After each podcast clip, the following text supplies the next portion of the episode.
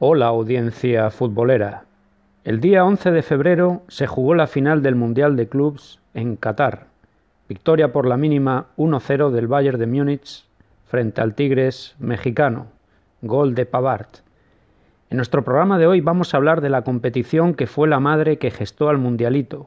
Hablamos de la Copa Intercontinental. Es en este tercer episodio de nuestro serial Copas Extintas donde nos meteremos de lleno en analizar ese añorado torneo en el que el vencedor era considerado el campeón del mundo, el mejor del planeta futbolístico, al menos durante los siguientes 12 meses. Cierto es que los equipos del hemisferio sur le dieron más importancia que los europeos. ¿Ha cambiado algo con el nuevo formato en cuanto a esta apreciación? Nos embarcamos en 44 años de historia donde analizaremos partidazos con los mejores equipos del mundo, jugadores que brillaron, anécdotas, estadísticas y el futuro más inmediato que nos llega. Empezamos.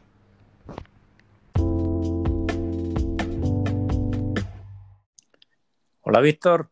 Hola Javi. Muy bien, siempre una alegría escucharte. ¿Y tú? Sí, muy bien, todo muy bien. deseando cada día, me apetece más que lleguen los días de nuestra de nuestros podcasts y sobre todo el de hoy, que me gusta este serial. No sé si a ti te gusta el serial de las copas extintas que hablamos, pero me apetece, me apetece ahí comentar el de hoy.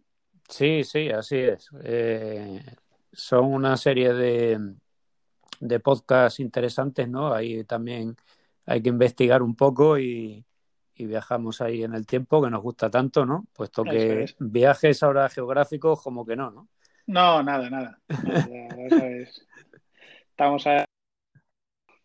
Ya, y, ni carnavales ni nada, a lo mejor en las escuelas, ¿no? Los niños. Sí, irán, van disfrazados, pero poco más. Eh, nada, no, no se puede viajar. Son los que han dado un poco de vida, ¿no? Porque si no, este año inexistente, claro. He visto un poco de imágenes ahí de Tenerife, la gente disfrazada, pero no, sin, fiesta ni nada. Sí. Así que bueno, y en Polonia que sigue nevando. Aquí sigue nevando, ya un mes, diría yo, que llevamos. Madre mía. Y sí, parece que en los próximos días ya, dentro de que nos mantenemos en márgenes fríos, pero no, no son los menos, entre menos 10 y menos 15 hemos estado muchos días. Y, bueno, ahora ya la cosa va un poquito para mejor y, bastante sol también, pero un sol que engaña, claro que hay que abrigarse bien. Eso es. Pues nada, bueno, que si te parece, vamos al tema. Sí. Vale, pues eh, te toca a ti empezar. Háblanos un poco así de cómo se crea el torneo, eh, quiénes lo juegan, dónde se juega, así un poquito. Sí. La Copa Intercontinental eh, a modo oficial registrada como la Copa Europea Sudamericana, nomenclatura que a mí se me escapa. No sé, tú, Víctor, si, no sé, si en tu casa se hablaba de esta competición con ese nombre, Copa Europea Sudamericana. ¿Cómo que no, verdad? Nada, nada, la primera vez que la oigo. Sí.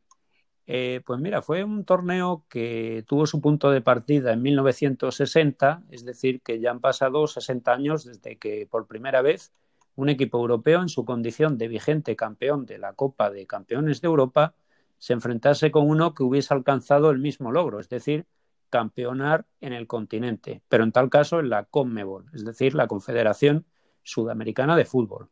Por lo tanto, un duelo entre el actual campeón de la Copa de Europa de Clubes y de la Copa de Campeones de América, la Copa Libertadores. El vencedor vendría a mostrar qué club era valedor de ser reconocido como el mejor del mundo, dado que no había discrepancia alguna en cuanto a aceptar que el balompié, tanto europeo como sudamericano, eran con diferencia los mejores, superando muchísimo al nivel futbolístico de las otras confederaciones de la FIFA según las regiones geográficas. Eh, matizar que para resolver la simple cuestión de quiénes serían esos dos equipos participantes, fue preciso dar forma al torneo que conocemos por Libertadores, pues fue la temporada 59-60 cuando se jugó la primera edición del prestigioso título sudamericano, el cual daría billete a un club para representar al continente. En lo que a Europa se refiere, algunos años antes ya el balón rodaba en un campeonato donde se medían los vencedores de las ligas del viejo continente. Así que no fue preciso crear nada. Equipos como Real Madrid, Stade Reims, Fiorentina, Milán y Eintracht de Frankfurt imponían miedo hasta ese año 1960, cuando parte la Intercontinental. Desde tal fecha hasta 1979 incluido, se jugó a doble partido en los estadios de los dos clubes inmersos. El de ida, por lo general, fue una sede que fue rotando en cuanto a continente, no es que estuviese preestablecido. Por ejemplo, en el 70 fue la ida en Buenos Aires, un año después en Atenas, en el 72 en Avellaneda, un año más tarde en Roma y así sucesivamente. A partir de 1980, cuando entra una inyección económica por parte de la firma Toyota, la cual de hecho sería la empresa oficial sponsor, la final ya se jugaría partido único, siempre en el Estadio Olímpico de Tokio, salvo en las tres últimas ediciones. Estas se disputaron siempre en el país del sol naciente, pero no sería en Tokio, sino en Yokohama. Sí que había un sector de seguidores y de la prensa que hacía alusión a la Intercontinental como la Copa Toyota. De hecho, se otorgaba un segundo trofeo bautizado como tal al campeón. Bueno, pues esto sería un poco eh, así la, presentación ¿no? de lo que eran los participantes, dónde se jugaba, ¿no? con eh, ese punto un poco de inflexión ahí en, en 1980, ¿no? reduciendo a, a partido único, trasladándolo a, allí a Japón, ¿no? Sí, me acuerdo del trofeo este, la Copa Toyota, la imagen, ¿te acuerdas de Raúl que le dio una llave enorme? Eh, no sé si de oro, o no creo, pero vamos. que sí es verdad que daban dos copas siempre. ahora que lo has dicho. Sí, ¿verdad? Sí, yo es que también al repasarlo esto, ¿no? leer la información me, también me he acordado. Eh, y lo que no sé si daban algún coche. Eso, bueno, no lo sé. O sea, tengo la imagen esta de, no, sé si Raúl, el año siguiente, es que no sé si fue un jugador del Manchester. Sí. También encima del coche o celebrando, no, sé, no sé cómo, pero sí, no sé si daban el coche, sí lo celebraba el, el, el, MVP, el que daban, delante de un coche Toyota, eso sí, eso sí me acuerdo. Ah, o eso, el, mejor del, del, partido. ¿no? Sí, claro. así daban. Sí, sí, sí. Sí, sí. bueno, ¿quieres, hablarnos de la, sí, de la primera edición, Víctor? Sí, vamos a hablar de la primera edición, que como bien has dicho fue en 1960, el 3 de julio, que daba pistoletazo de salida a esta gran competición con los campeones de América, en este caso fue el Peñarol de Montevideo y de Europa, el Real Madrid. Para llegar a esta final, el Peñarol ganó la primera Copa Libertadores disputada al equipo boliviano del Jorge Wilstermann, ¿te suena? Mm, no voy a engañar a nadie, no, lo había escuchado nunca, que me perdonen. ¿eh?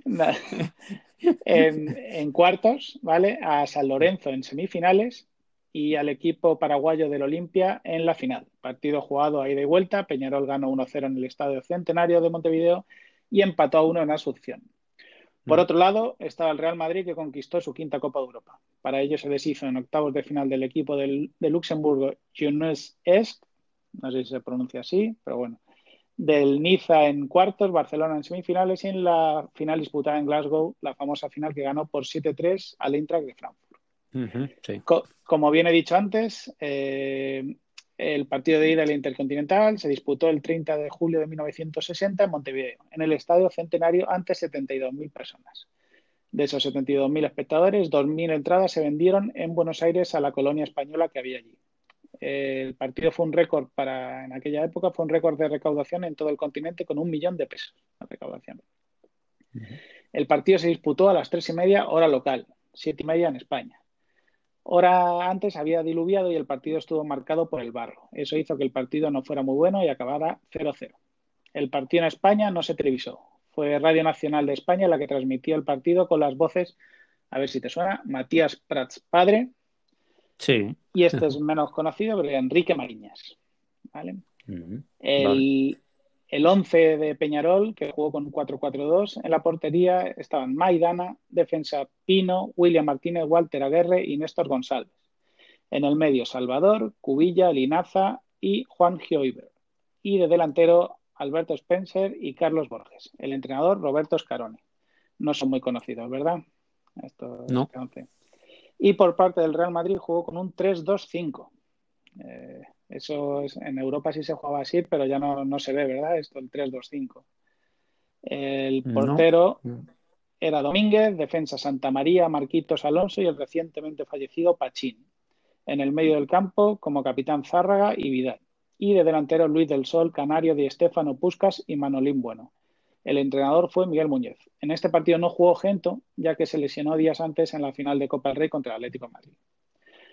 Como anécdota, tanto en la ida como en la vuelta, los equipos en la camiseta, en lugar de llevar su escudo, llevaban el de la UEFA el Real Madrid y el de la Commonwealth el Peñarol. La vuelta se juega dos meses después, un 4 de septiembre. Los uruguayos llegan seis días antes y eh, se les lleva los toros de compras. Su entrenador se quejó del calor y cuenta que entrenaron mal por ello. El Real Madrid estuvo estos días en el Escorial el partido donde estuvo entrenando y hacía menos calor. El partido eh, se juega en el Santiago Bernabéu ante 120.000 personas y es televisado. En el Madrid hay dos cambios respecto a la ida, entran Gento y Chus Herrera. Y salen Manolín Bueno y Canario. En Peñarol solo hay un cambio, sale González y entra Pancho Majesty. El partido dura nueve minutos, lo que tardó el Real Madrid en anotar tres goles, el de Puskas, de Estefano y otra vez Puskas. Chus Herrera marcaría el cuarto gol antes del descanso. Eh, este, bueno, este jugador tiene una historia que es, eh, lo estuve leyendo, tenía 22 años cuando jugó este partido y moriría dos años después eh, de cáncer. Y bueno, estuve leyendo así la historia, que él, que le, estuvo hablando con gente y decía que se encontraba mal, bueno, no sabía por qué, empezó a jugar mal, tal, y bueno, le descubrieron el cáncer y murió al poco. El, bueno, eh, volviendo al partido, el quinto gol lo haría Gento eh, al principio del segundo tiempo y a poco de acabar, Spencer, este jugador ya hablaré un poco más tarde, eh, haría el gol del honor para Peñarol y la primera Copa Intercontinental para el Real Madrid. Esto es la primera Copa. ¿Qué te parece? Bien, sería todo, pues sí, un, fenómeno, ¿no? Para la época, ¿no? Y muy... Sí, sí, fíjate el... No sé. El, el estado del centenario, bueno, ahora porque está remodelado, pero suelen ser 45.000, 50.000 y para aquella época no mucho más. Y 72.000 y la vuelta a 120.000. que... Alucinante. Sí. Eh, estuve leyendo también en, revistas que hablaban de la primera Copa Intercontinental, pero revistas, eh, creo que era una el Clarín y no, no sé qué otra uruguaya, y hablaban que, que, era el que fue un hito que fuera allí justo el Real Madrid en la primera Copa Intercontinental por esos años. O sea que, sí, sí. Y, y luego, perdón, y luego viendo los, eh, los espectadores en las siguientes ediciones, eh, campos de, con 70.000, 80.000, eh, luego hablaré el de Maracaná, o sea sí tenía tirón este, este torneo. Tenía tirón, sí, que gustaba tanto a los equipos de Sudamérica como los de Europa, ¿no? Eso es. Claro.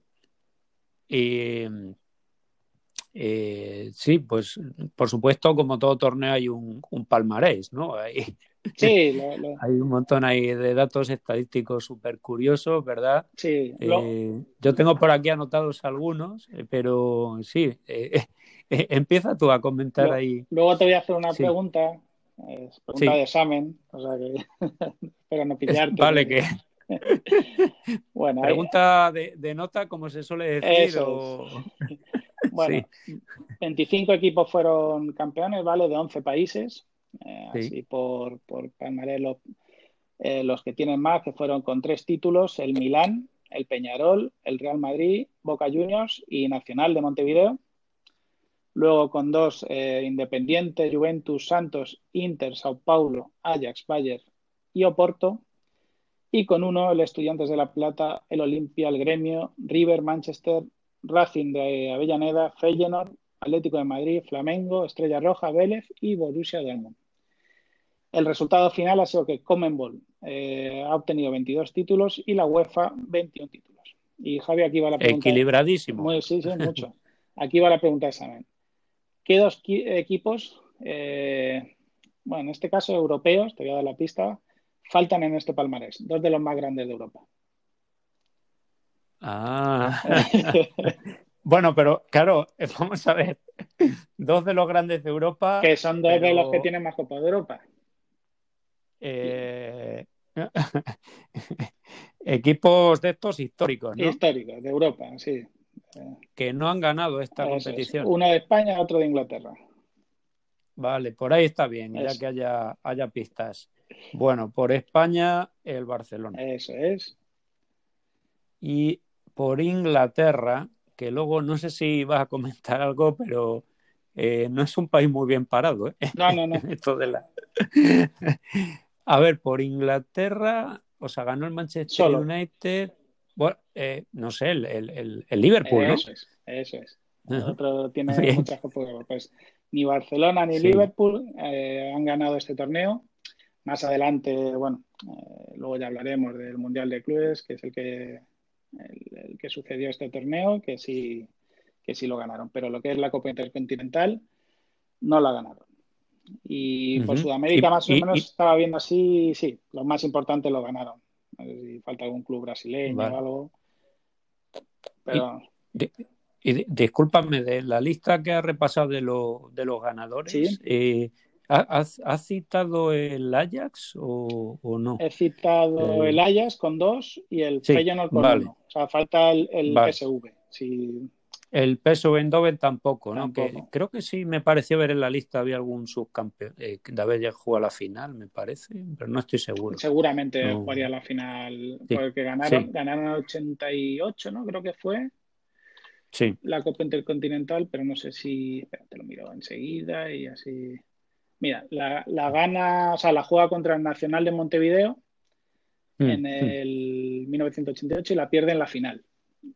O sea, perdón, la final. Pierde. Sí, sí, con Nacional, en los penaltis. Siete. Eh, siete en los penaltis, estoy viendo. Tras 2-2 en, en, en, el partido. Sí, sí, sí, sí, eso es. Mira, al final te iba a pillar y me has pillado tú. O sea que...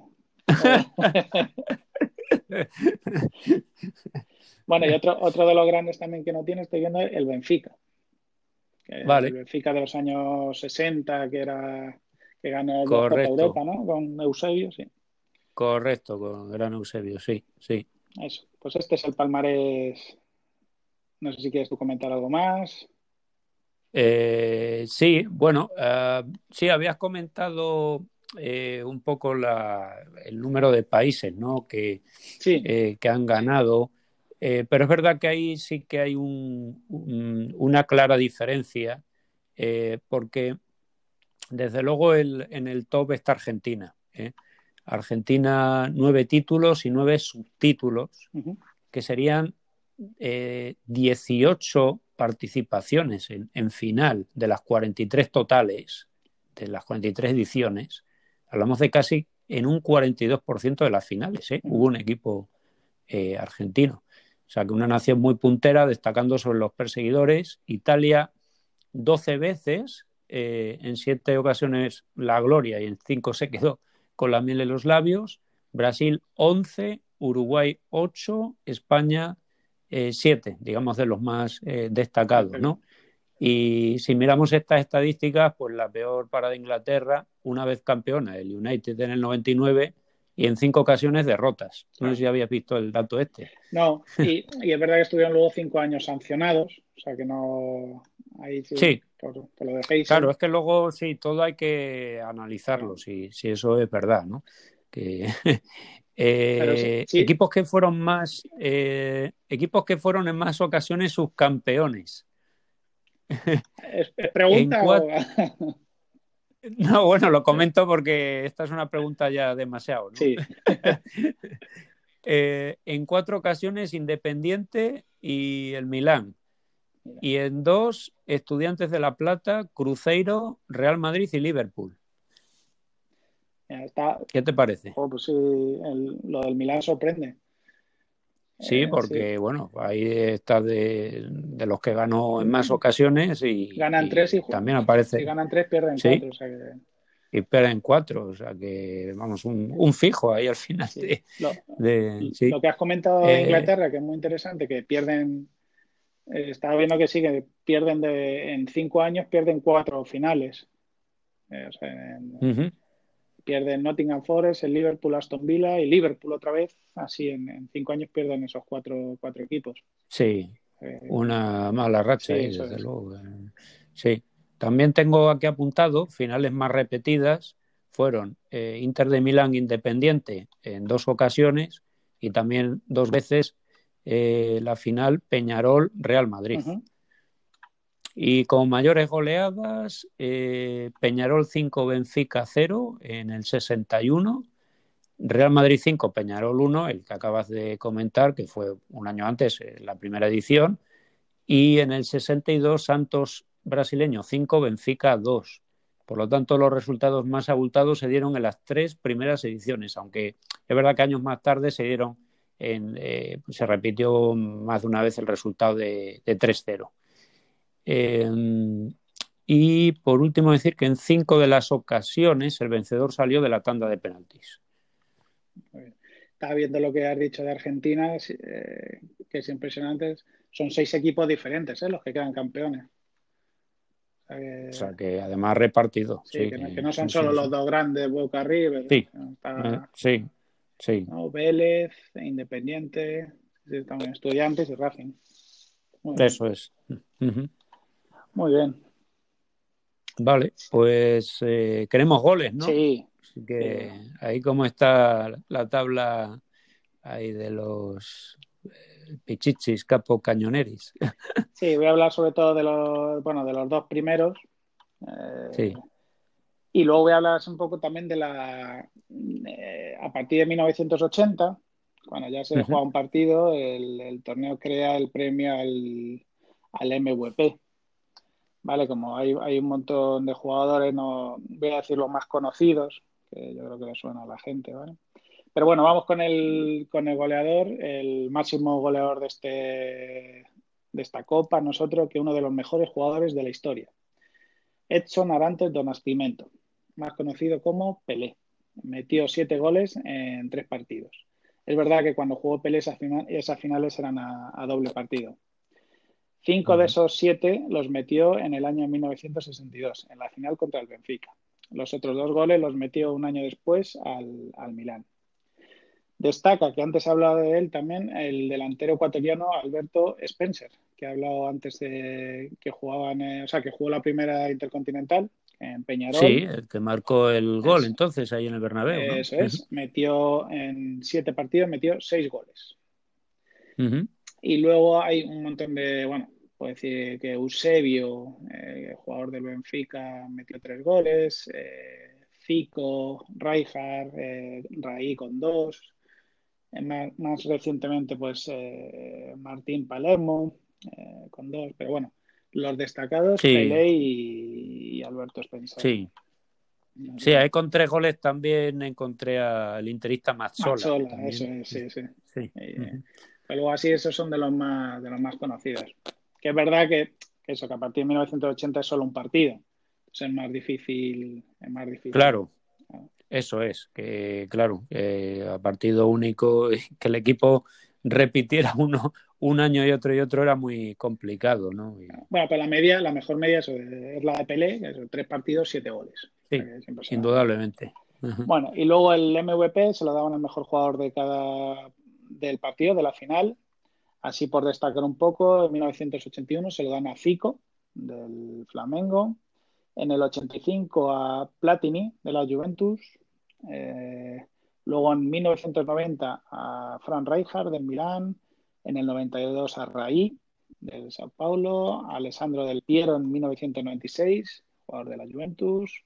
Raúl en, el, en 1998, Ryan Giggs en 1999 eh, Martín Palermo en el 2000, que esta habría que hablarlo. ¿Tú se lo hubieras dado a Palermo o se lo hubieras dado a Riquelme ese año? Mm, ¿Puedo contestarlo? Sí, claro. que lo ah, tengo aquí. Precisamente tengo, tengo ahí, sí, sí, sobre ello.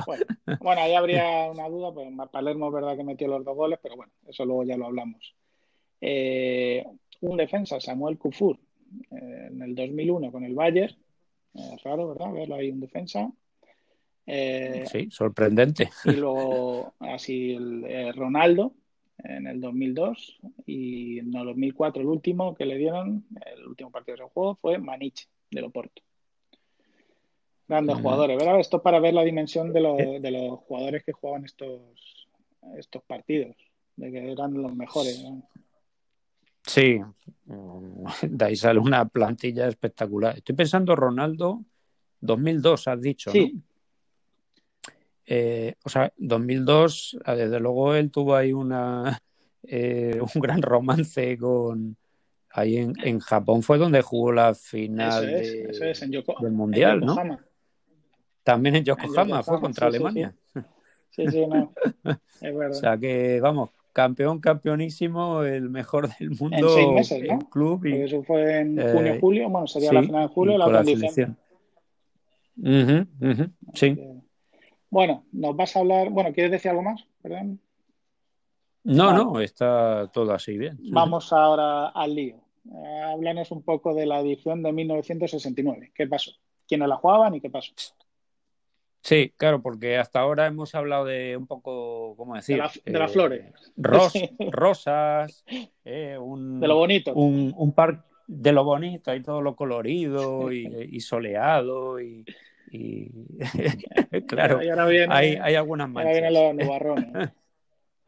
eh, sí, sí, sí. Y en concreto vamos con la edición esta de 1969. Ahí eh, final, eh, por supuesto, a doble partido, Milán Estudiantes. Sería el primer título del Milán, del grandísimo Gianni Rivera. Sí que rotundamente se puede decir a base de sangre, sudor y lágrimas. Tras el 3-0 de San Siro, se vivió el bochorno, algo infame en la bombonera. Fue una edición que marcaría la historia de años posteriores, ya que a raíz de los acontecimientos vividos en ese fatídico 22 de octubre de 1969, varios equipos del viejo continente se replantearían su participación o no en la Intercontinental, aunque de esto hablaré en un momento. La cuestión es, ¿qué pasó en Buenos Aires? Entradas muy duras, dos tarjetas rojas, uno de los protagonistas con la cara desfigurada, Néstor Combin, francés de origen argentino y nacionalizado italiano, junto a otros tres compañeros conducidos al hospital. Tres jugadores llevados a la prisión por orden del presidente de Argentina, por entonces Juan Carlos Onganía. Los reclusos serían Ramón Alberto Aguirre Suárez, uno de los jugadores del partido. Este, por cierto, jugó algunos años en el eh, Granada, ¿vale? Goleador, eh, bueno, un gol que, nos, sirvió, ¿no? Porque concluyó con victoria del Estudiantes 2-1, o sea que insuficiente eh, tras el 3-0 en Italia, ¿no? ya digo que este jugador luego emigró a Granada eh, también Alberto Poletti, portero de estudiantes a quien aplicaron una sanción de, vida luego revocada, y Eduardo Luján Manera. Y, allí en la cárcel estuvieron los tres durante un mes. Eh, también decir que Carlos Salvador Vilardo jugaba en el estudiante, un nombre que, a todos nos suena, ¿no? Eh, algunos lo tachan como el partido más violento de la historia.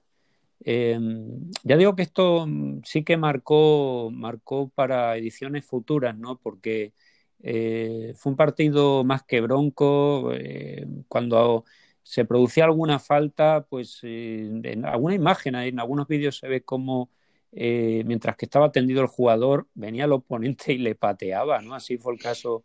no recuerdo quién era de estos tres que he mencionado antes que le pregunta un, un periodista que si confirma que llegó a darle una patada en la cara al jugador italiano y, la respuesta fue sí, no puedo decir que no. Eh, ahí se ven las imágenes que le di, pero no fue en la cara, le di en toda la espalda. Eh, sí, entonces eh, algo, pues eso, muy, muy alejado de lo que es el, deporte y, que esto pues dio que pensar a, a, los equipos que jugarían en los siguientes años, ¿no? Yo he visto fotos de estuve eh, para saber qué pasó ese año. Impresionante, ¿eh? Las fotos de los jugadores del Milán. eh, todos sangrando. Eh, parece, o sea, creo recordar que la vestían de blanco. O sea, que se notaba aún más la sangre en la camiseta. Ah, eso es, eso es, sí, sí, sí, la camisa casi roja, se puede decir. Sí, sí. sí, sí, sí. Pues nada, que luego, bueno, a partir de aquí, ¿no? Eh, hmm. Repercutió, como tú has dicho, en las ediciones del 71, 73, 74, 77, 79 y 93. Háblanos así un poco, aunque ya nos has hablado, eh, qué pasó. Sí, sí. Efectivamente, precisamente debido a los capítulos violentos del 69, varios equipos del viejo continente se negaron a participar y el relevo lo tomaron los subcampeones de la Copa de Europa. Así, en 1971, el Panathinaikos ocupó la plaza del Ajax. En 1973, la Juventus jugó en vez del conjunto de Ámsterdam. Se dio la misma situación, ¿no? El Ajax era el vigente campeón y, se negó. En 1974, el Atlético de Madrid en vez del Bayern de Múnich en 1977 el Borussia Mönchengladbach alemán y no el Liverpool. En 1979 el Malmo sueco y no el Nottingham Forest inglés. Pero, atención, en 1993 la razón del relevo eh, no tenía que ver con, la violencia, eh, pues con estos capítulos ahí de, de violencia, no temor, algo, sino que mm, fue por una expulsión de los torneos internacionales del que era campeón europeo el Olympique de Marsella por apaño de partidos y problemas con el fisco. No sé si recuerdas todo esto. Sí, y se estuvo hablando de quitarle la Copa Europa, que al final no se la quitaron. El Milán estuvo detrás, el eh, Milán protestó que había que quitar la Copa Europa. Sí, me acuerdo. Sí, sí, sí, así es. Entonces, efectivamente, fue el Milán el que el que eh, jugó en, su lugar, ¿no? ahí en el 93, que bueno, sería el, último ahí que podemos encontrar eh, un, eh, este elemento así curioso, ¿no? Que, es que no jugar en la final el que tenía el derecho, que, pero bueno, era por renuncia también. Renuncia en la mayoría de los casos, que ya digo que en el Olympique de Marsella sí le, eh, fue apartado de, estas competiciones internacionales. ¿no? Y eh, me gustaría añadir que eh, hubo un campeón de la Intercontinental sin haber sido el mejor de su continente, el Atlético de Madrid, y, y, fue el único. O sea, puede hablarse de un malfario, una energía negativa o como queramos llamar, en lo que se refiere a los equipos europeos que habían sido finalistas de la Copa de Europa y aceptaron jugar este torneo en lugar de los campeones. ¿no? Y es que todos los que acabo de enumerar, eh, el Panathinaikos, la Juve, el, el, el ¿no? el, el, Malmo y también, pues todos perdieron. Pues sí, bueno, ya que has hablado de la de 1971, del Panathinaikos, para meter una cuña, si alguien quiere conocer la historia un poco del Panathinaikos, lo hablamos, ¿verdad? Meses atrás de este equipo, por si alguien quiere escuchar. Sí, Así es, así es. Hace unos meses ahí comentamos eh, como un equipo eh, con cierta gloria, ¿no? Y hasta tal punto de bueno, pues, eh, ser muy competitivo en las competiciones europeas y, por supuesto, en la liga griega, pues mm, era el que competía con, con el Olympiacos, ¿no? Y que, hoy en día, pues la verdad es que eh, sí, está en horas bajas, sí, está en, años bajos más que en horas bajas. Y ese Panathinaikos dirigido por Puskas. Así que, bueno, sí. Ah, ahí viene, en, nuestro anterior podcast de, sobre Panathinaikos, ahí viene todo, toda la información. Así que lo, recomiendo. que tomen nota los oyentes. Muy bien. Eh, sí, pues ahora llega tu turno, Víctor, porque nos vas a hablar de, qué tienen en común los siguientes grandes equipos. Por parte de Brasil, Santos, Sao Paulo y en Europa se va a quedar todo ahí en, la misma casa o, o, casi en la misma casa, son grandes rivales, pero hay en una, en una ciudad en Milán, es decir, Inter y Milán. ¿no? Eso es. Eh, pues tienen, los ah. cuatro tienen en común que son los únicos equipos que han ganado dos intercontinentales seguidas, con lo que, con lo que es eso, ¿eh? que es eh, ganar la Copa Europa, bueno, o su campeón por, motivos extradeportivos, o, ganar la Copa Libertadores. Voy a empezar hablando del Santos, eh, que fue campeón en 1962 y 1963. Y bueno, esto lo, como lo hemos comentado antes, bueno, gana las finales al Benfica y al Milán respectivamente. Tiene como gran figura a Pelé. Eh, la final de 1963 que es la que gana el Milán, cuando se disputa la vuelta en Maracaná, eh, juega ante 170.000 personas, que es la final con más gente de la historia de este torneo. El récord, ¿no? Wow. bueno, luego vamos a hablar un poco de recuerdos que tenemos de la, de la Intercontinental y tal, pero siempre he estado viendo ahora, eh, dicen que el partido de, de vuelta en 1962 entre Santos y Benfica, que gana el, Benfica 2-5 en, Lisboa, que, es, eh, que mete tres goles eh, Pelé. Dicen que es de, los partidos más bonitos e impresionantes de Pelé en su historia. Eh, porque estaba jugando ante el Benfica de, Eusebio, campeón de Europa, y, eso. que no hay, he visto imágenes, pero se ve, se ve muy mal. Hombre, ya que estuviera en el mismo terreno de juego ahí eh, tanto Pelé como Eusebio, eso, bueno, eh, pues, qué espectáculo. 3-2 en la ida y 2-5 en la vuelta, o sea que debió ser precioso. en Portugal. Y luego el, bueno, se juega también al año siguiente, el Santos gana al Milán, como he dicho, luego el siguiente campeón que le sucede es el Inter de Milán, que gana eh, la Copa en 1964 y 65. Eh, lo gana ante el mismo rival, Independiente de Avellaneda. La final de 1964, al igual que la del 65, se juega doble partida. En la del 64 hay partido de desempate, ya que no existía lo del valor doble de los goles. El partido de desempate se juega en el Estadio Santiago Bernabéu ante 25.000 personas. Y gana el, Inter, 1-0. Y eh, bueno, el Inter tenía de estrellas, no sé si te sonaba, los españoles Luis Suárez y Joaquín Peiró. Eh, y de entrenador a Elenio Herrera. El siguiente campeón es el Milán, que gana esta, esta Intercontinental en 1989 y en 1990. Es el Gran Milán de Arrigo Sacchi.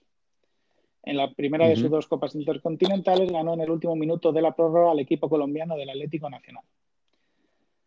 A ver si adivinas quién era el portero y entrenador del equipo colombiano. Javi, otra pregunta de examen el portero del Atlético Nacional eh, en 1989. Portero y entrenador. El portero, sí, el portero más famoso de Colombia que, te venga a la mente y el, uno de los entrenadores más famosos. Hombre, a ver, portero que me suene y Y el entrenador era Pacho Maturana. Ah, Pacho, claro, sí, sí. Bueno, también jugaba en el equipo eh, Andrés Escobar, ¿te suena? Que luego eh, es el que metió el autogol en el Mundial de... El Mundial de Estados Unidos. y, día, día después le asesinaron. Eh, que nunca se supo si era por apuestas, que por ese gol hizo perder a muchos narcotraficantes que habían apostado, bueno, no se sabe.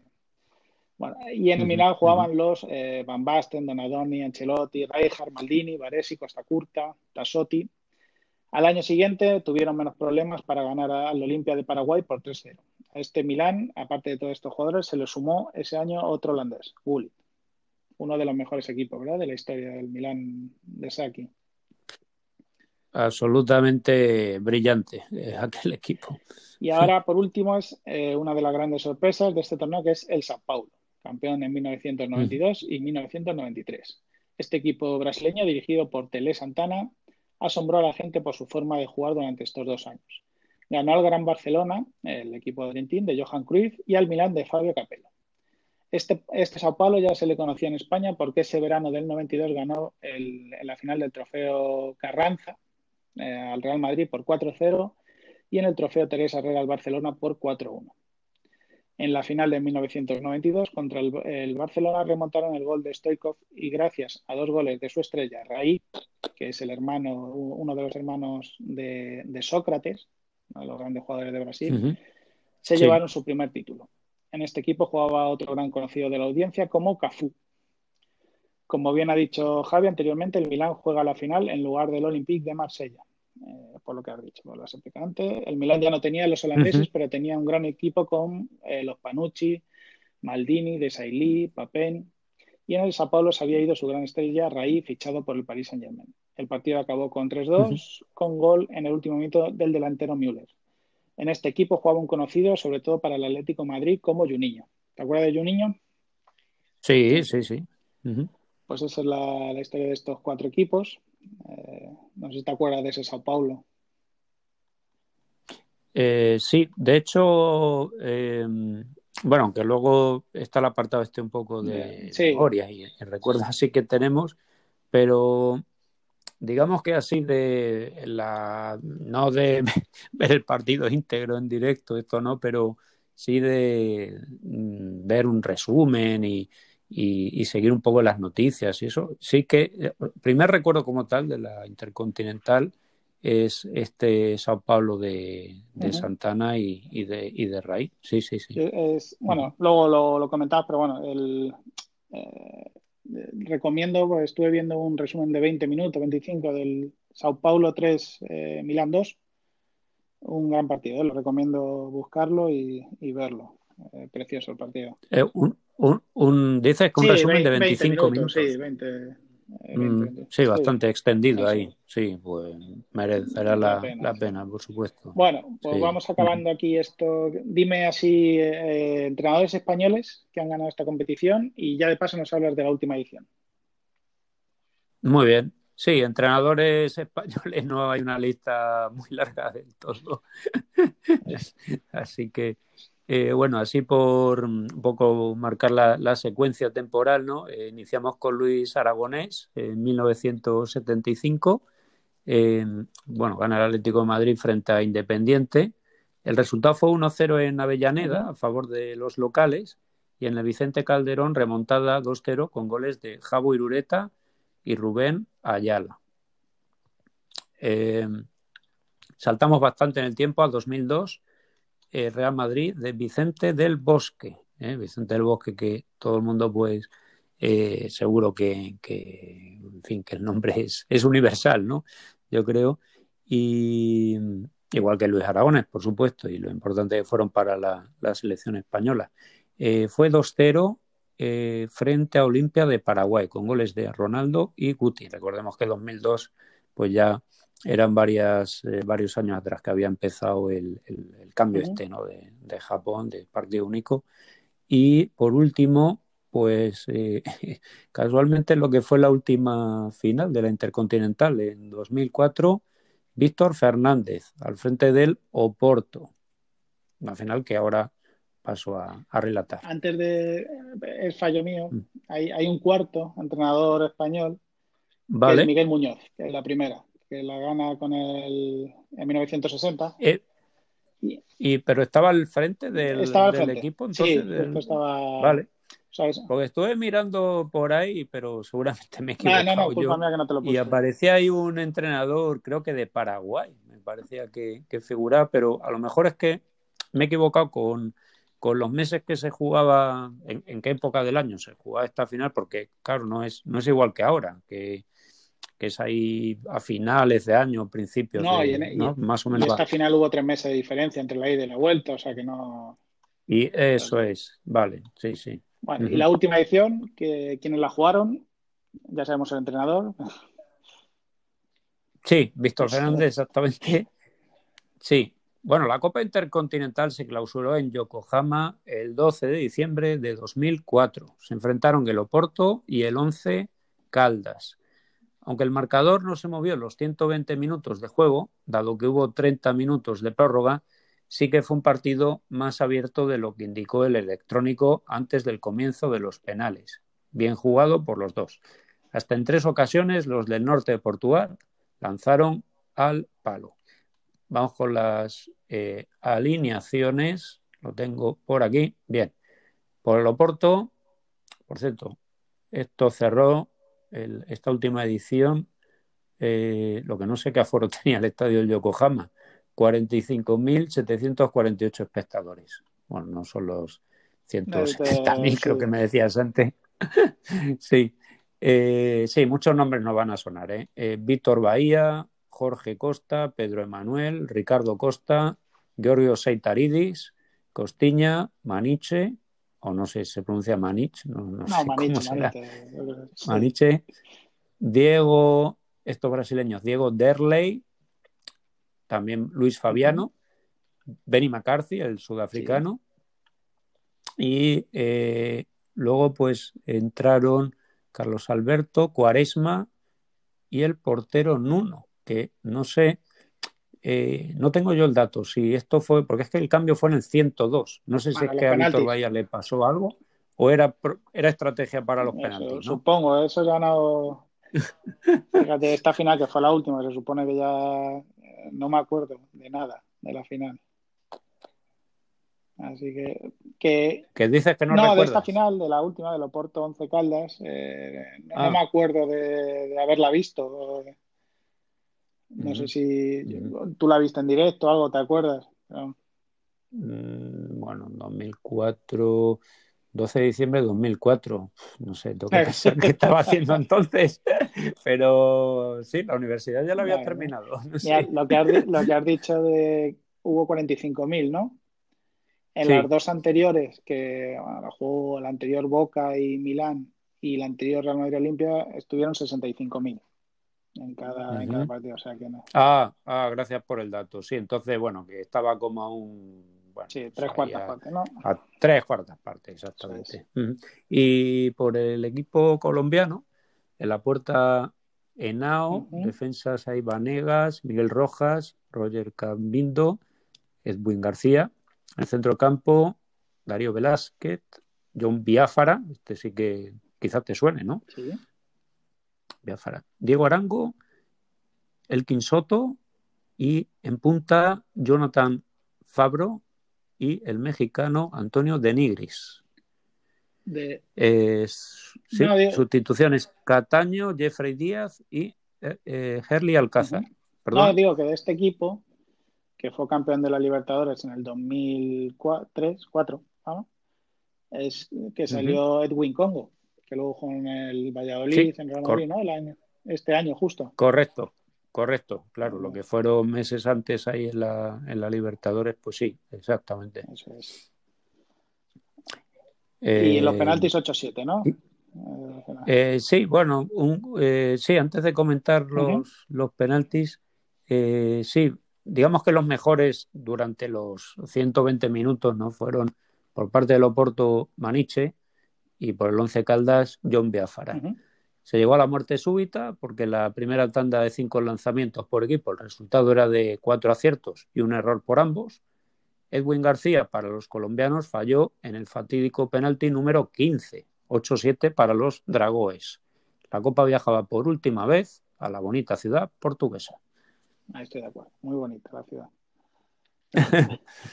Eh, bueno, vamos a hablar ahora del recuerdo. Eh, ¿Qué es lo que te acuerdas así de todas estas? ¿Tienes algún partido entero, momentos? Eh, algo, algo que te acuerdes. ¿Tu primer recuerdo?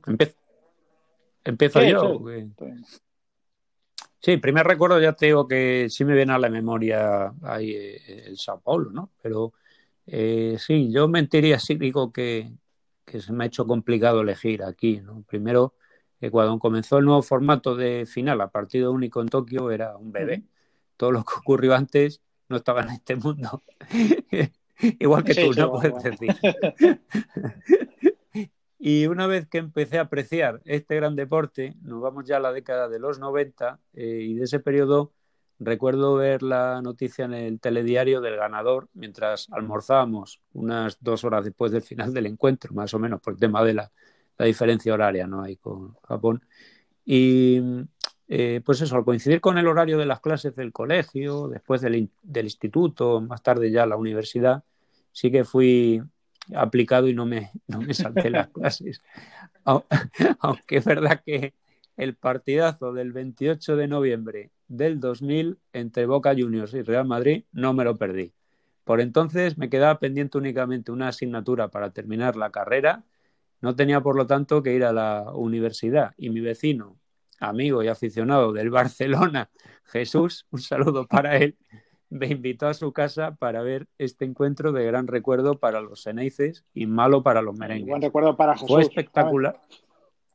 Sí, sí, creo que más una sonrisa le salió, pero nada, un, un chaval majete, ¿eh? no, no, ya, ultra y alguna vez hay algún grito porque el vecino de arriba, él, de, de, mi casa ahí, entonces eh, eso, pues cuando marcaba ahí uno gritaba, el otro respondía, bueno, una rivalidad bastante sana, ¿no?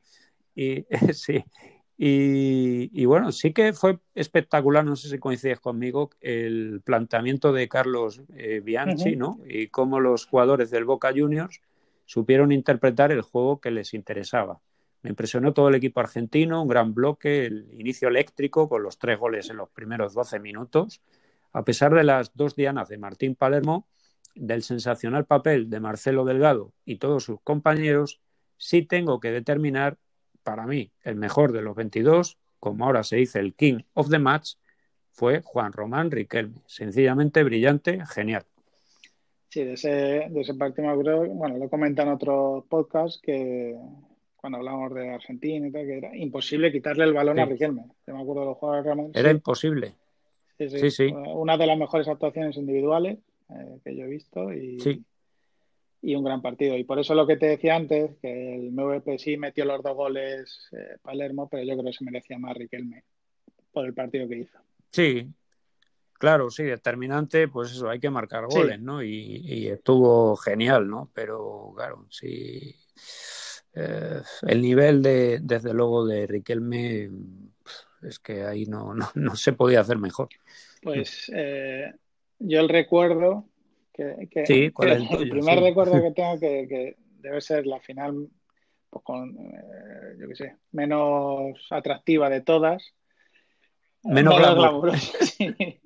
es, el primer recuerdo es la de 1991 entre Estrella Roja y Colo Colo. Porque ah, me pilló en Chile, la final. Eh, un viaje familiar y estábamos en Chile. Y claro, ayer era fiesta nacional, pues, era el primer equipo que había ganado Libertadores, el primer equipo chileno que jugaba la Intercontinental. Y me pilló allí el partido, me acuerdo. Eh, eso sí, también tengo recuerdo que me quedé dormido viéndolo. Pero me recuerdo es que el Estrella Roja ganó 3-0 a, Colo Colo. Y luego sí tengo así un mínimo recuerdo del Sao Paulo-Barcelona, eh, sobre todo el, eh, fue un gol de falta, yo creo, de Ray. Y luego el, bueno, el gol de Raúl ah, en el Real Madrid Vasco de Gama. Eh, sí, que, fue el pase y, sí, como lo, digamos que, hizo el, quiebre eso.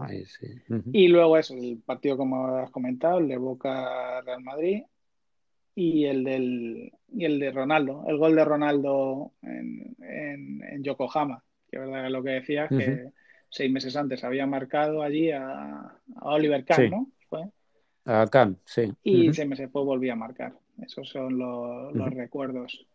Sí te digo que eso, que he vuelto a ver el Sao Paulo-Milán, eh, eso del resumen, y luego estuve intentando ver, pues si en otros lados te ponían, por ejemplo, todo todos los goles de las finales de la Copa Europa y te lo ponían de seguido, pero de la Intercontinental no lo, no lo encontré o se veía muy mal.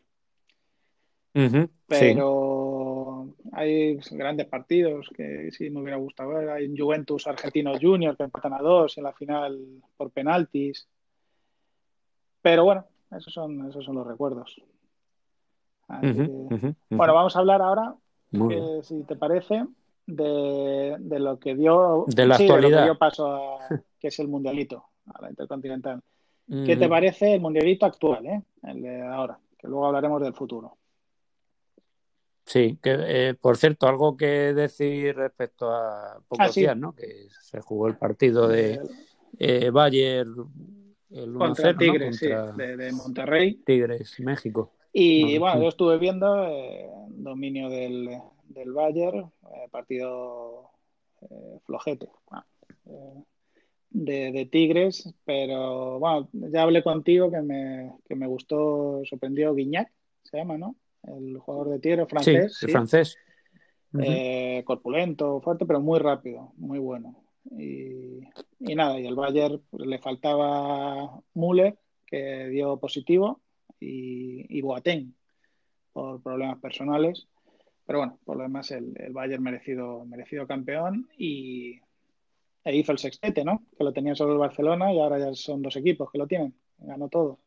Ah, mira, no, no sabía yo esto. Sí. pero bueno, este Bayern está imparable, aunque eh, está fuera de la Copa Alemana, de, de, la Pocal, eh, o sea que, que, que, ahora no va a poder no, ganar no, todo. No, la, la, Bundesliga parece que sí, otra vez va, creo que saca Sí, bastantes puntos y la parece- Champions, bueno, ya se verá. Sí. Campeón, no sé si era con Lazio Sí, o debuta es. ahora en esta segunda ronda. Ujú, Así que, bueno, y bueno, este mundialito, Bueno. ¿qué te parece? El- sí, el actual. eh, pues eh, a ver, yo voy a ser sincero, a mí el actual, a mí no me gusta nada, ¿eh? soy crítico porque me parece que es un formato poco atractivo, creo que el único partido que tiene verdadero tirón es la final. Eh, está claro que el fútbol se ha universalizado y las fuerzas se han equiparado, ¿no? No hay tantísima diferencia entre los equipos de los diferentes continentes y vemos alguna que otra sorpresa. Será un romántico, pero me entra la melancolía de esas finales de Tokio y Yokohama, a pesar de que lo que veías por lo general era únicamente el resumen. Pero, ¿Tú no, yo el- al final este mundialito, bueno, la- lo has llamado mundialito, pues sí, tienen que participar por los campeones de cada confederación y luego el invitado de- del país donde se juega. Y si te das cuenta, eh, es, es un europeo y los demás a jugarse a ver quién llega a la final. O sea, te llega el de la Commonwealth, como te puede llegar el equipo invitado o el de Asia. Pero al final es eh, eso, es una final entre el europeo y los otros que, que se maten ahí por quién llega. Sí, comentar, Sí. bueno, ¿qué es eso? Siempre ha llegado un europeo. Eh, la primera edición, si te acordarás, porque o sea, se empezó en el 2000, en la primera fue en el 2000, que se jugó en Brasil, que fue como una especie de prueba. No sé si tú te acordarás que la final fue entre dos brasileños. Eh, en es- bueno, participaban el Corinthians, Real Madrid, el Al Nasser, Rajá de, el Raja de Casablanca, perdón, Vasco de Gama, Necaxa, Manchester y el South Melbourne. No sé si te acuerdas tú de esa, de esa edición, Sí, me acuerdo. que la final es entre los dos equipos brasileños, eh, bueno, creo que ganó Corinthians, pero lo que no sé si es que el año siguiente se canceló, pero que se iba a jugar en España. No sé si eso lo... Sí, me suena, ahora que lo dices, Se es verdad. canceló, pues eso, por falta de, primero de fechas, luego de dinero, todo. Pero Sí. encontré el otro día, ya estaban formados los grupos. Se iba a jugar en, en Coruña, en el Calderón, en el Bernabéu y luego creo que en Santiago de Compostela. Creo que se iba a jugar. O sea, era Madrid, Eso. Galicia, ¿no? Mira, te digo así rápido, el grupo A estaba formado por Vale. Boca Juniors, el Deportivo de La Coruña, que este el Deportivo fue porque como ganó la Liga Española, pues eh, fue invitado. El Wollongong Sí. Wolves eh, de Nueva Zelanda, el Zamalek, es el grupo A. El grupo que ese se jugaba en, en Riazor y San Lázaro, en Compostela. En. Compostela. El sí. grupo B está formado por Galatasaray, que había ganado la, la Copa de la UEFA, el Sí. Al Hilal de Arabia Saudí, el Olimpia, este es de Nicaragua, y el Palmeiras. Todo esto se iba a jugar en el Calderón. Y en el grupo C estaba el Real Madrid, el Júbilo Iwata de Japón, el Galaxy y el Hearts of Oak, que este yo creo que es de Ghana. Fíjate cómo era el torneo ese. Nada. Se canceló. ¿Cuántos iban a ir a los estadios? Era, era el eh, se jugaba entre finales de julio y principios de agosto. Fíjate quién iba a ver en Madrid y la temperatura que iba a haber. Y, eh, Sí, con esos calores, mucha gente de vacaciones en la costa o, o donde sea. bueno, eh, pues lo que sí. quería decir eso sí, que se ha perdido, es verdad que se ha perdido el, el romanticismo de ver a, pues, el equipo de la UEFA con la eh, Common Ball. Eh, pero bueno, es, es otra forma, hay que acostumbrarse a esto. Al final lo que ves es un equipo europeo, siempre llega contra pues eso, eh, equipo mexicano, brasileño. Pero vamos, que me Mm. gusta, Sí, me gusta más el de antes. Eh, como comentaba antes, leyendo revistas así de Sudamérica, decían que, que para ellos los para los sudamericanos el partido de la Intercontinental era lo más importante que había. O sea, el, el europeo no se lo tomaba Sí. tan importante, eh, no le daba tanta importancia, pero Sí. el, el equipo de Sudamérica sí. Eh, increíble. Sí. Hombre, probablemente si, si el equipo europeo era un debutante, ¿no? Era un equipo, pues eso, que, que para ellos ya el hecho de jugar ese partido era ilusionante, ¿no? Eh, yo creo que, que sí tenían esa motivación. No digo que no lo tuvieran cuando, cuando lo han jugado ahí y de hecho han ganado, ¿no? El Madrid, el Milán, también con, con derrotas y esto. Um, y uh, sí, no, es que estoy pensando ahora que eh, fue hace unos años, creo que se jugó en Marruecos, puede Sí, ser, sí, sí. que sí que llegó a la semifinal y ahí sí que tocaron un equipo que era de, pues creo que el entrenador español y, y de Nueva Zelanda, eran ellos, no sé si el Wellington o cuál es. era. Pues, eh, era, era de Nueva Zelanda, pero te digo, espera, sí, mientras hablamos, se jugó en Marruecos dos años seguidos, que es el Auckland City. Ah, el El Oakland, Auckland vale, no el. Wellington, el Oakland. Es Sí. verdad que no sé si ganó, a ver, pues la final fue Real Madrid-San Lorenzo, el Auckland jugó con el San Lorenzo y ganó Sí. en la prórroga el eh, San Lorenzo al Auckland. Fíjate, en la prórroga, o sea que poco más Eso se mete en la final. Bueno, pues si no te gustaba este mundialito, de- a partir del 2022 se amplía a 24 equipos. Voy a explicar así un poco. eh, Estos 24 equipos creo que son, eh, se va a jugar cada cuatro años. Eh, Son 12 equipos europeos, que son los cuatro campeones de Europa, los cuatro finalistas y los cuatro campeones de la Europa League esos años. Y luego, a ver, era, sí, eh, cinco equipos de la, bueno, cuatro y medio de la Commonwealth, dos de la de Asia, dos de la de África, dos de la CONCACAF y 0,5 de Oceanía. O sea, se la jugaba contra el de la Commonwealth. Ocho grupos de tres, eh, el campeón de cada grupo pasaba a los cuartos de final. ¿Te gusta? es que ya no sé. Perdón, ocho, ocho grupos Ocho de grupos tres. de tres. Pasa el campeón Pero en- sí. y, y a cuartos de final, eh, semifinal y final. Ya no sé si preguntarte si te gusta o no te gusta. Mira. Eh, 2022, ¿verdad? Eh, se, se iba a jugar a, Mm. eh, antes, yo creo. No sé si iba a jugar este año la primera, pero como por la pandemia se ha retrasado. Y se iba a jugar en China. O sea que, Ya, entonces, eh, tiene previsto para Pues, 2022, para sí. verano. Lo que pasa es que se juega la Eurocopa también, creo, ¿no? El, o, el, o el Mundial, perdón. El mundial Ah, ese bueno, año es en es noviembre verdad, es empezaría. Eso, Claro. sí. Eh, es lo que va a decir, coincidiendo con el año del despropósito del Mundial de Es Qatar, verdad. que espero que, que salga bien a pesar de todo lo que salpica su elección y demás, hay una ampliación, exacto, como dice, de este Mundial de Clubs a 24. Pues no sé, no deja de ser un experimento, Sí. a ver cómo resulta, pero tampoco es que sea muy optimista, ¿no? Intentar hacer una fórmula similar al gran referente de torneo de selecciones, aunque con menos participantes. Bueno, recuerdo que el Mundial, que ahora mismo está para mí ideal, son 32.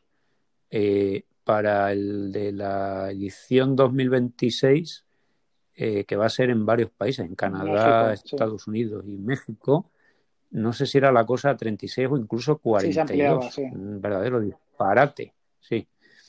Eh, entonces, eh, a ver, yo soy favorable a que pueda dialogarse, ¿no? Marcar estrategias en pro de una nueva competición que guste, eh, al menos a la mayoría. Pero personalmente en- yo no me voy a ver los partidos de un grupo donde a lo mejor está el mejor de Egipto, con uno de Estados Unidos, otro de Australia, un europeo o lo que te sudamericano. O sea, meten, que, que va a haber a lo mejor. perdona, ¿Perdón? digo, lo que te meten al final, como se te meten 12 europeos, te va a hacer que, Sí, van a meter ahí al final para compensar un poco. Sí, sí, esto no, no lo sabía yo, sí, claro. Eh, sí, que no, digo que, que al sí, final te van a meter siempre un europeo en el grupo o dos. Entonces, para que, por eso. ya. Bueno, a ver, es verdad que lo que sí me gusta es que va a ser cada cuatro años, ¿no? Entonces, eh, por ahí a lo mejor pues hombre, eh, liberar un poco el calendario, vamos, liberar entre comillas, porque la edición, estas ediciones de Mundialito, que al final, en lo, tanto el de Sudamérica y el de Europa juega dos partidos, ¿verdad? Semifinal y final, sí. Sí. Claro, aquí entonces hagamos cálculos. Con este formato, eh, me has dicho que son grupos de tres, por lo tanto, dos partidos, y luego ya sería cuartos. o sea, se, van a cinco partidos. Quien llega a la final. Vale, cinco partidos. Vale, sí. Eh, no sé, o sea, sí, sí.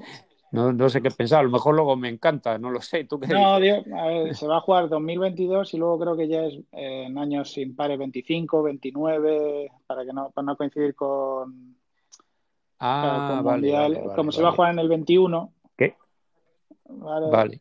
¿Qué, qué sede que has dicho? La, la primera era en China, luego se va cambiando. Eh, la primera era en China. Eh, ¿Va a haber partidos ahí en Wuhan o qué? Todo, sí. no, por eso yo creo que van a esperar el 2000. Bueno, y ahora parece que China es lo que mejor están.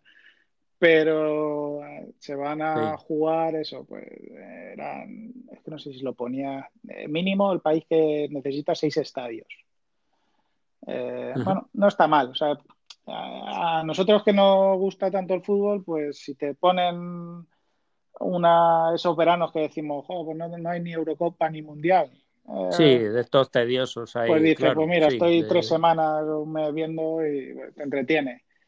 Eh, la Intercontinental, como sí, aparte que ya no existe, pero está muerta, lo que es la idea.